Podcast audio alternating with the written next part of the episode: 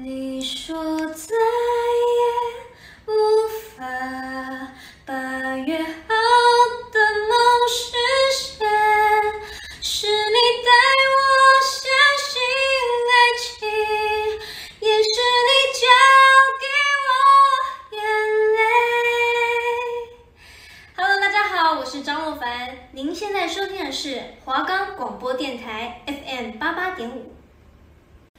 现在收听的是 FM 八八点五华冈广播电台。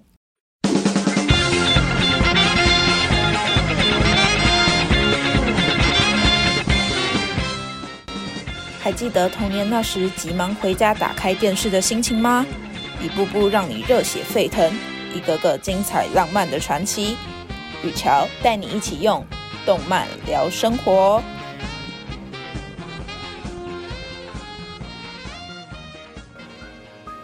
欢迎收听今天的动漫聊生活，我是主持人雨乔。我们的节目可以在 First Story、Spotify、Apple Podcast、Google Podcasts、Pocket Casts、Sound Player，还有 KKBox 等平台上收听，搜寻华冈电台就可以听到我们的节目喽。那我们今天要为大家带来的作品，同样也是吉卜力动画师宫崎骏大师的《天空之城》。那《天空之城》是吉卜力工作室正式成立之后的首部剧场作品。这部电影的缘起很有趣，在一九八四年宫崎骏的首部作品《风之谷》成功之后，他赚了六千万日元，在不知道拿这笔钱怎么办的情况下，投资了好伙伴高崎勋的《柳川绝歌物语》，却没想到电影拍不到一半，钱就烧光了。于是宫崎骏在当时决定要再拍一部电影来弥补。也在不得已的情况下，决定要来找场地成立公司。也因为这样，这个世界才有了吉卜力工作室。这让我们不禁猜想，被前景逼的宫崎骏是不是因此才说要拍一部电影呢？而且还指定要害他赔钱的高崎骏来担任制作片人，报这一箭之仇。《天空之城》相较于其他吉卜力动画，有着特别多的动作戏。在当初的企划案里，还把《天空之城》跟上一部《风之谷》做了特色的比较。《天空之城》的目标族群其实是小学生，是一部活泼又有血有肉的经典作品。宫崎骏还特别指出，这部动画的目的是要复兴漫画电影，并且往下开发幼儿观众，扩大主要观众群。但是，其实是我们年纪大了，还是想太多了吗？因为我们怎么看着看着，又觉得大师在给小朋友看的动画里，还是藏了一堆成人世界的隐喻跟投射呢？所以在今天的节目里，我们会介绍故事背景以及角色解析。来分享我们对小朋友来说有点深奥的隐喻，最后则会列出一些关于天空之城不为人知的秘密哦。另外，你们知道吗？据说天空之城拉普塔的灵感来自于法国知名的圣米歇尔山。那我们就要来介绍天空之城的剧情到底在讲什么。天空之城在矿山工作的少年男主角巴兹，最大的梦想是找到过世的父亲亲眼看到的天空之城拉普塔。在一晚，他救了一名从天而降的少女。这名少女叫希达，因被海盗追赶之下而从飞行船掉落了下来。海盗看中他身上所佩戴的飞行石，并追着他直到矿山。为了躲避海盗们的追赶，巴兹带着希达跳下了矿山火车。不久后，前方竟出现军方战车。军队的目的也是希达的飞行石。没想到，当巴兹带着希达逃跑时，因无路可逃而掉进了深邃的矿山山地。就在此刻，飞行石发挥了令人不可置信的力量，带着他们俩飞了起来。原来，飞行石是天空之城所制造出来的飞行石结晶，而这块石头便也是象征着拉普达王位继承人的证明。手上持有这块石头的女孩希达。虽然受到了巴兹的帮助，但不幸还是被军队的人抓到了军队基地去。被软禁的希达突然想起祖母以前曾经对他说过，他们的祖先可以保佑自己的咒语，希达便自己喃喃念出了。没想到这个咒语一念出，原本一个被保管在基地的机器兵忽然开始复苏。为了保护希达，机器兵大发威力。另一方面，巴兹则获得了海盗朵拉一家的协助。前往基地救希达，虽然巴兹成功救出了希达，但是在一片混乱中，飞行师却落入了政府特务穆斯卡手中。留在海盗飞行船上工作的巴兹和西达，在一次守备时，终于在云层里面发现了拉普达。然而，军队的飞行船也追踪到了附近，在军队的攻击下，海盗船遭破坏。巴兹和西塔被迫乘着滑翔翼逃脱而出，并降落在拉普达上。在那里，他们看到了一个机器人士兵和动物们过着和平又安详的生活乐园。忽然，轰隆一响，原来军队已登陆拉普达，并进行破坏及掠夺。巴兹和西达为了保护拉普达而努力抢回飞行石，但在抢回飞行石的时候，西达被穆斯卡利用飞行石带到了拉普塔的中心地，也就是一切能源的起源——一颗超巨大的飞行石。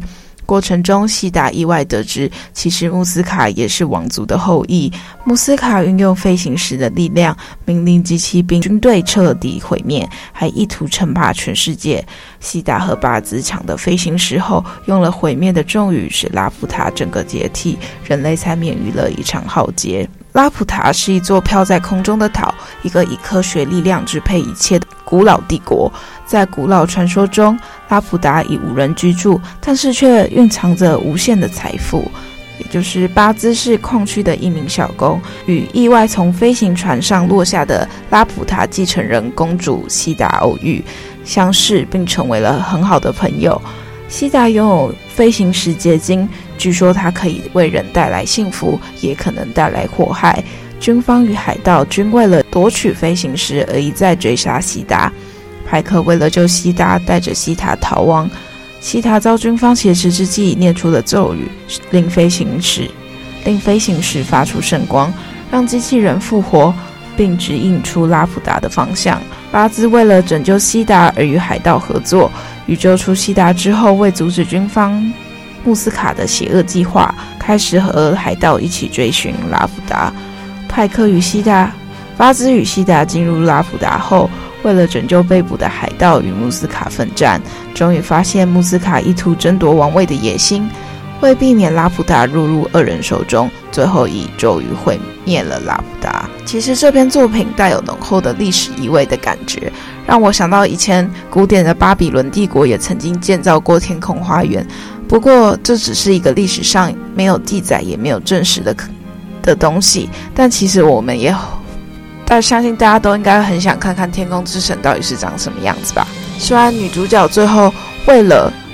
害怕人类的贪婪，和毁了这个古老的帝国拉普达，但其实剧情里面还有一点很温馨是，是其实那些机器人都是在守卫自己的城堡，不会随便攻击别人。拉普达之所以会毁灭，相信也都是人类的错。像在故事之中，西达也有说过，拉普达是一个坟墓。宫崎骏所要带给我们的是，人类的贪婪会造就一切的毁灭。其实这部原本的故事名称叫做《少年巴鲁与飞行石》，并不是《天空之城》。这是宫崎骏在小学的时候就想到的故事。其中浮在天空中的孤岛拉普达，是源自于《格列佛游记》第三部里出现过的同名浮岛拉普达。拉普达是相传漂浮在空中的一座孤岛。上面有着已经灭亡的拉普达帝国遗迹，在地上的人们都争相想要找到这座天空之城，因为据说上面里面埋藏着大量的飞行石以及金银财宝。飞行石蕴含着强大的动力，能够支撑着拉普达漂浮在空中不往下坠。当拉普达皇室遗族以咒语启动飞行时的时候，就能指出天空之城的位置。而故事就环绕在拉普达皇室血脉西达，还有空中飞贼朵拉一家。还有矿工巴鲁以及军方穆斯卡等一行人身上，在宫崎骏大师的作品中，有着许多女性成长的刻画，而西达就是早期颇具代表性的一位，个性善良单纯，从不贪图荣华富贵。一开始对于自己被传承飞行石以及咒语感到非常的抗拒，总是埋怨要是没有这些就不会遭人禁欲。但在被迫踏上回家乡的冒险之路时，西达除回了。除了找回自己，也得知了自己皇族的身份。他与其他角色们的互动，也促使西达成为了一个真正的领导者。即便拉普达消失，西达不再有国家与人民可以统治，但他的蜕变让他的未来不再受到过去的捆绑。也影响了其他三个角色的命运。那现在我们就要来讨论我们的男主角巴鲁。巴鲁是个在矿工工作的孤儿，他勤奋努力，希望有一天能打造出自己的飞行器，并且找到拉普塔的遗迹，因为他有个作为冒险家的父亲。但一直到死都没有人愿意愿意相信他曾经亲眼见到拉普达。对于巴鲁来说，他在父亲抑郁过世之后，自然而然地继承了这个梦想，希望能够洗刷父亲一辈子被人嘲笑的名声。某日，当他看见天上缓缓坠下一个美丽的女孩西达，他似乎更接近了自己的梦想。因为西达居然有拉普达独有的飞行师，让军方与空贼对对都对西达穷追不舍。在出自于对西达的关怀以及拉普达的向往，巴鲁决定与空中飞贼朵拉合作，救出西达，并前往拉普达。在这世上同样孤苦无依的巴鲁与西达，在一连串的逃亡冒险中，培养出了深厚的患难之情。一个总是在追求飞翔机会的孤儿。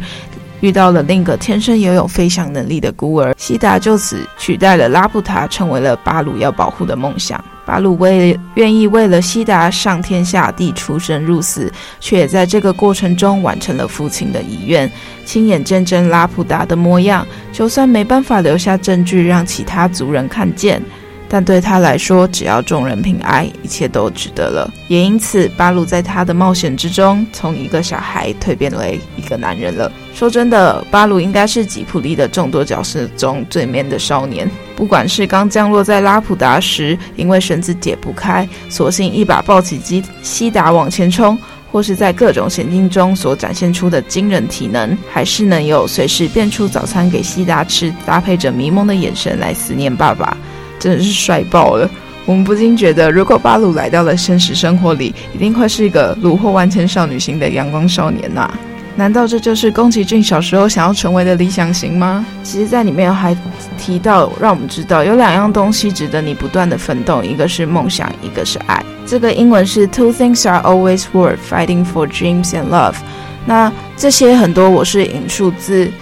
就是陪呃陪你一起。看电影跟那些电影教我的事所教导我们，还有它里面引用的名言佳句，它的英文就是 Two things and always worth fighting for: dreams and love。那我们这边就要来讲讲我们的飞行一族朵拉一族。朵拉其实是一个很酷的女人。朵拉一族是横行无阻的空中盗贼，他们驾驶着飞行船。借由破解军方无线电密码，找到拥有飞行石项链的西达。在他们与军方的冲突之下，渐渐让西达坠落在巴鲁的矿场上。朵拉妈妈就是众海贼们敬畏的首领，虽然上了年纪，却头脑精准又身手矫健。一开始只是单纯想要抢夺飞行石，但后来看到巴鲁与西达两个孩子在军人的欺压之下，坚定守护彼此的心意，让他起了同理心，但同时也更加确信拉普塔是真的存在。于是，朵拉一族决定与巴鲁合作，救出西达，前往拉普塔。带着三个儿子与一群盗贼跟班的朵拉妈妈，丈夫早已死去，留她一人扛起整个家族求生的重担。懂得知人善用，顺应时势，在绝境中总是越挫越勇。她从与西达为了保护巴鲁而说谎的行为中，看见了年轻的自己。而我们也在这时候注意到，朵拉妈妈与西达梳着同样的两条辫子，只是朵拉妈妈跟族人一样都非常喜欢粉红色，但总是像怒发冲冠一样把两条辫子竖得直直的，充分反映了朵拉妈妈的浪漫却又简易的性格。西达对朵拉妈妈来说像是一道财富的试炼，本来可以利用西达来夺取更多的资源，但朵拉妈妈柔软的心却高于她想要掠夺财富的心。当他看见西达的辫子被射断时，还忍不住心疼地安慰了西达。最终，朵拉妈妈通过了试炼，也获得了他们所能够拿取的宝藏，继续过着自由自在的人生。那我们这边就要来讲讲我们这边最大的反派穆斯卡，喜喜欢权力、想要征服世界的男人，一直追赶着西达跟巴鲁不放。最后，西达与巴鲁在他的面前一起毁灭了拉普达。穆斯卡，他表面上作为政府的情报人员，带领着军方执行拉普达计划，试图控制机器人，逼迫西达来找到拉普达。但原来他其实跟希达一样，有着一个秘密的身份，他也就是拉普达的后裔，只是他是皇族分支的血脉，不是纯纯正的王族血统。希达才是真正的王族公主，而他真正的目的就是要复兴拉普达，并且利用飞行时的科技来支配这个世界。即便国家已经灭亡，拉普达人民也已经分散四处，但穆斯卡还是放不下称王的欲望。穆斯卡相信拉普达的力量才是人类的梦想，但他最终还是没有通过权力的试炼，被天空之神的毁灭力量给击败了。在这边也同时，我们也可以去探讨，呃，像天空之神人类的欲望，还有大家就是对于能源掌控这件事的问题。其实，影视或小说创作中很常见的一种命题，就是人类对于永续能源的一些追求，像是黑暗骑士的黎明升起。但造成纷争的，往往都是不肖分子将永续能源开发成为毁灭性的武器。不管是许多谍报电影中会争夺的关键核武，或是 Marvel 系列电影里各家抢夺的无限宝石，或是《阿凡达》中军方垂涎的稀有矿石。或是天使与恶魔里的反物质等等，最初都是能够造福世界的珍贵资源，最后却演变成人类为了利益争夺资源的诱因。因也因此，在天空之城里出现了像核爆的拉普达之雷，像战车一样的机器人，还有一艘艘横行天际的战舰。在穆斯卡的胁迫之下，希塔抱着必死的决心。向穆斯卡说了一段家乡的歌词：根要扎在土壤里，和风儿一起生存，与种子一起过冬，与鸟儿一起歌颂春天。不管你拥有多么惊人的武器，也不管你操纵着多少可怜的机器人，只要离开土地，就是无法生存的。编导借由歌词提醒人类要脚踏实地的过生活，不应该离开土地，无所依地的漂浮在人间。人类的永续之道不是肆无忌惮的找寻终终极能源，而是要找到与万物和平共存的方法。但是面对失去理智的穆斯卡、希达与巴鲁，在确保为确保其他的人安危之后，只好是放出最大的绝招，携手念出了毁灭咒语。让天空之城分崩离析，只剩宛如潘朵拉星球上的生命之树缓缓飞向远方，让上面的终极能源从此远离人类的贪欲与争斗，成为了大自然循环中的养分。有趣的是，电影开始军方的战舰“歌利亚号”的名字，其实不免让人联想到圣经里的巨人歌利亚，最终被以小博大，遭到少年大卫成功击倒。这样的战舰以及人数众多的政政府军，在日后也被少女希达用无私的信念所扳倒。所以，我们也可以推测，即便身为公主的希达失去了飞行时的科技，日后虽然不一定能够像大卫一样成为了历史上知名的大卫王，但一定能够影响身边的人，为世界与人类彼此找到和平共处的模式。宫崎骏表示，《天空之城》与《风之谷》虽然有。有着一脉相承的连续性，但若观众想要带着看姐妹作的心情来看，可能还是会觉得有一点失落。毕竟他们还是有完全不同的作品。但由于《天空之城》这部作品的目光目标观众设定是在小朋友，所以和受众年龄较广的《风之谷》来说，本身就会有一点差异。但他想要表达的精神却一直是一样的。那这边就要来跟大家讲讲这些动漫教会我们的事。其实这部电影会让我们感觉到。西达跟巴鲁的也这之间的感情，也许是友情，也可能是爱情的萌芽，但这些都不重要。重要的是，因为一次偶然的机会，他们相遇相识，为了达到共同的目的，他们甘愿为彼此牺牲。最终，他们的幸福是由他们一起创造的。无论如何，这份感情都是纯粹的、纯真的，不求索取，只求彼此能够开心的感情。如果从整部影片来看，它不仅表达了感情的纯真以及奋斗的精神，还表达了人们对天空、对未知事物的不懈追求，以及对于科技的控诉、对于大自然的热爱。还记得里面有一句经典的台词，一个城市如果脱离了土地，它便无法生存，也就是希达对穆斯卡唱的那段歌谣。其实，当穆斯卡发现科技中心被树根覆盖时，曾说日后一定要将那些树全部都清除。然而，当毁灭咒语被喊出时，拉普达的科技力量顷刻土崩瓦解，留下的只有上面的泥土、花草、蝴蝶、树木。而正是那些参天大树扎入地下的树根，救了巴鲁与希达。其实，科技是一把双面刃。用得好，便能造福全人类；用不好，便会给人类带来灾难。大自然其实才是人类永久的家园。看完这部电影，会想说，这部电影其实想要表达的，应该是科技的发展最终会让人类明白，用自然换取的代价是非常大。我们拥有蓝天，拥有绿树，拥有会唱歌的鸟儿，拥有美丽芬芳的鲜花，却一直追寻着所谓的高科技。它有时候会获取我们的时间，分散我们的精力，甚至侵蚀我们的感情。搞不懂为什么大家都要一直痴迷于它呢？像是对金钱、对权力无止境的追逐。但是当你失了本性，那这些意义究竟又在哪？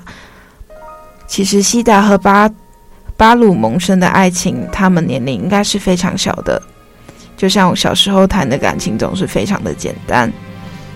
想要保护那个人。就就算与全世界为敌，我也要和你在一起。那种毅然决然的勇气，现在想一想，还是会会心一笑。大概每个人都喜欢那样傻、傻里傻气的自己吧。无论什么时候，一份真挚的情感都要认真的对待，感受这些美好。天空之城告诉我们和平的意义，在当今世界，人与人应该和平相处，少一点奸诈，多一点真诚，给世界多一点温暖。当然，这永远是理想的。这也是当今的一种寄托。宫崎骏这部动漫以及他创作的最初，也就是因为这个世界有太多不和谐的因素，所以他想拍部电影呈现给大家看看，让大家不要因为好看而看，而是可以看到作品里面的哲学。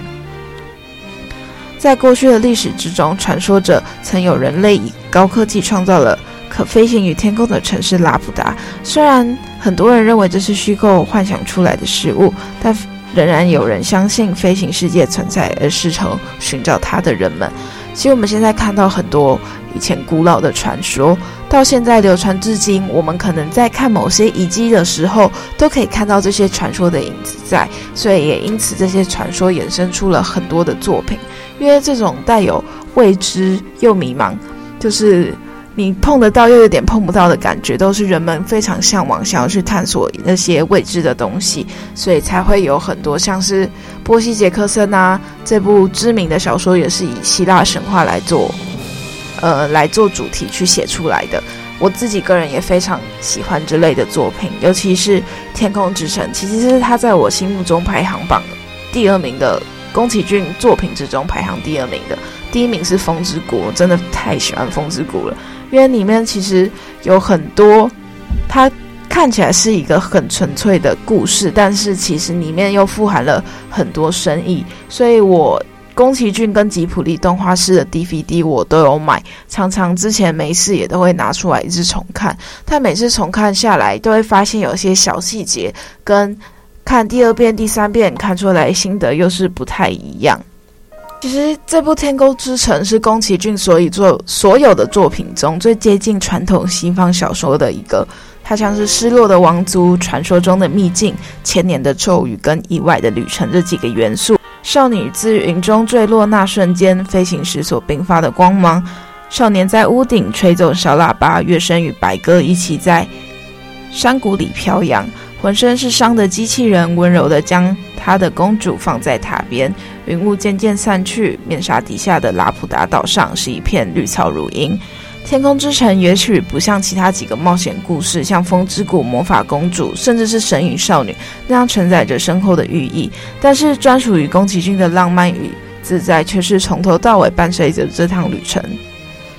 其实《天空之城》上映时是一九八六年，算算距今也早就超过二十几年了。就算现在重新看，也不觉得那个这部动画质感上有什么粗糙的地方。而且那个年代是一切绘制过程完全手动的年代，从光影的变化、衣物的飘扬、前景背景的相对关系，到云堆飘动的立体感等等，都不难想象，在这个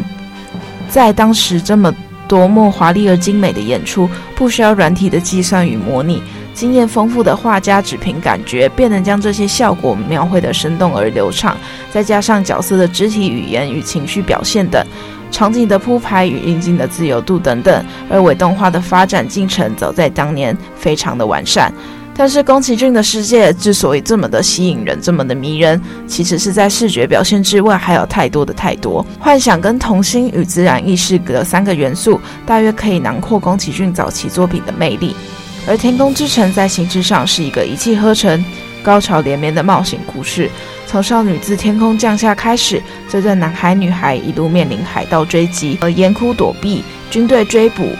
要塞他救，接着一行人直闯。那个万里云层的中心拉普达岛上进行了最后的攻防，整体故事不需要多少前置的交代，冒险尾声也结束在众人于空中道别之时。在宫崎骏的作品之中，《天空之城》算是有个规模较大的世界观，但故事本身则相对单纯而完整。在人物方面，集中描写三个角色是他一贯的叙述方式，而《天空之城》更是以多样的篇幅细心刻画。巴鲁与希达有别于他通常聚焦一人的习惯，也因此加强了两个孩子间的互动与情感说服力。早在早已被遗忘的远古时代之中，